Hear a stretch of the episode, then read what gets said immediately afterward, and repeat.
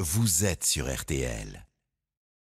On parlait d'Anne Hidalgo qui a dit d'accord pour l'interdiction de la manifestation. Jean-Luc Mélenchon euh, de la France Insoumise, lui, dit à l'inverse que vous avez interdit pour provoquer des incidents.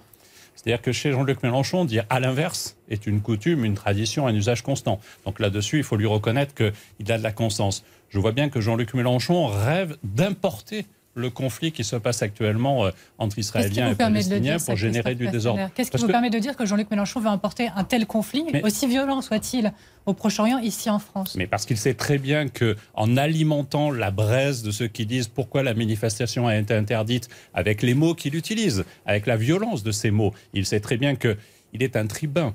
Son ministère à lui, c'est celui de la parole. Et donc en utilisant cela, en attisant, effectivement, il prend le risque de diviser un peu plus. Vous dites qu'il veut importer le conflit. C'est une accusation ah, grave. Mais bien sûr, mais, mm. mais, mais parce que c'est une constante. Dans chacune de ses prises de position, on voit bien comment Jean-Luc Mélenchon est celui qui rêve du désordre maximum pour aspirer au pouvoir par des voies que le suffrage universel ne lui a jamais accordées.